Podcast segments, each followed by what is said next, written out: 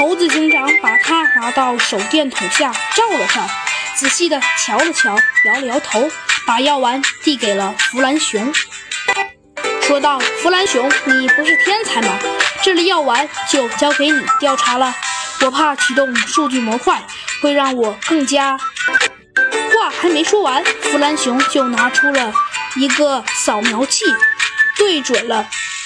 扫描了一下，对猴子警长说道：“ 呃，根据本天才的分析呀，这是一个藏有能力呃让动物变异而获得强大能量的能量药丸。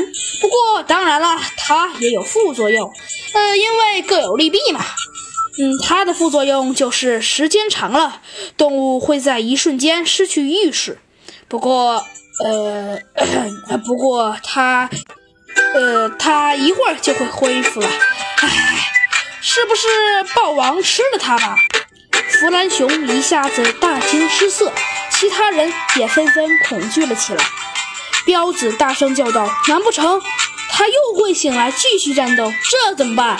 阿龙深吸了一口气，走上前去，从猴子警长的衣袋里拿出了卷轴，郑重地说道：“那只有这一个办法了。”众人屏住了呼吸，弗兰熊忙问：“什什么办法？”